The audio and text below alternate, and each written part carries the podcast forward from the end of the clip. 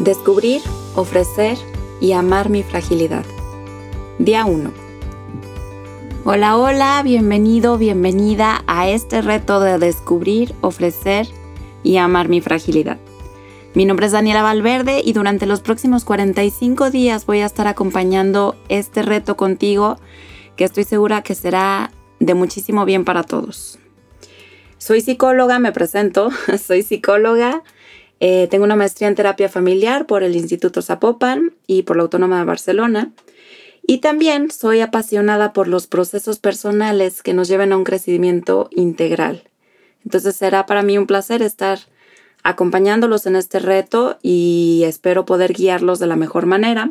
Bien, vamos entonces comenzando a definir por qué un reto. ¿Qué es esto de un reto o para qué se quisieran comprometer 45 días a hacer un reto? El reto eh, definitivamente es un desafío, es algo que tiene que costar trabajo. De otra manera, simplemente es algo que hicimos y que, ah, eh, entonces no, o sea, un reto debe de significarnos salir de nuestra famosa zona de confort. Pero esto de la zona de confort tiene una parte que normalmente no es tan hablada porque la visualizamos como si fuera, bien, salgo de mi zona de confort y voy a entrar a mi zona deseada, ¿no? Al objetivo que me estoy planteando por el cual estoy saliendo en primer lugar de mi zona de confort. Sin embargo, así no funciona.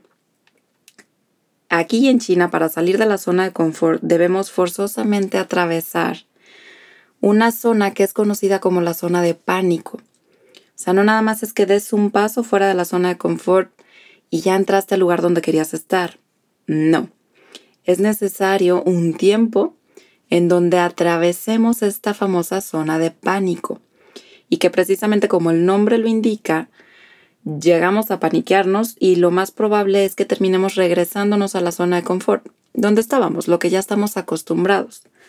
La zona de confort no necesariamente es confortable, ¿eh? ojo. Hay veces que al contrario es bastante molesta, pero estamos acostumbrados, suele ser una zona conocida, algo que ya no la sabemos, entonces no le tenemos miedo.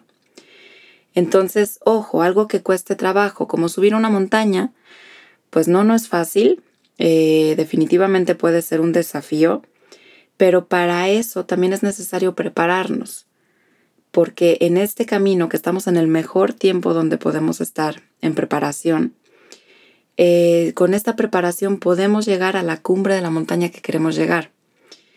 De otra manera, pues es posible que caigamos em, agotados a la mitad de la montaña y no lleguemos a la cima, que finalmente es lo que queremos hacer, ¿no? Entonces un reto debe ser algo personal, algo individual, esto no se no se comparte, aunque podamos compartir un mismo tema en el que nos estamos retando, nuestros retos siempre van a ser personales, porque tienen que significarnos a nosotros, implicarnos. Y para esto, obviamente, debe haber un objetivo. ¿Por qué estoy haciendo lo que estoy haciendo? ¿Para qué estoy yendo hacia donde quiero ir? Y probablemente para estas alturas ya te habrás preguntado de nuestro objetivo en común, que es la fragilidad cómo es que esto es un reto, que la fragilidad se vuelve un reto para nosotros. Y para eso me gustaría explicarles o pedirles que visualizaran una lucha constante con la que nos estamos enfrentando en torno a la responsabilidad de la fragilidad. La lucha es entre el saber que la fragilidad o la vulnerabilidad o aquello que no nos gusta tanto en lo que nos sentimos débiles es el núcleo de muchas vergüenzas, miedos, peleas hacia nuestra propia dignidad. Es muchas veces todo aquello que queremos dejar en las sombras. Y también está luchando contra una fragilidad en donde nace la dicha, la cuna de la creatividad, el sentido de pertenencia, la creación del amor, de la amistad corríjanme si no, pero los mejores amigos no son los que llevamos a las fiestas y con las que em, nos ponemos más guapos para vernos muy bien en la foto.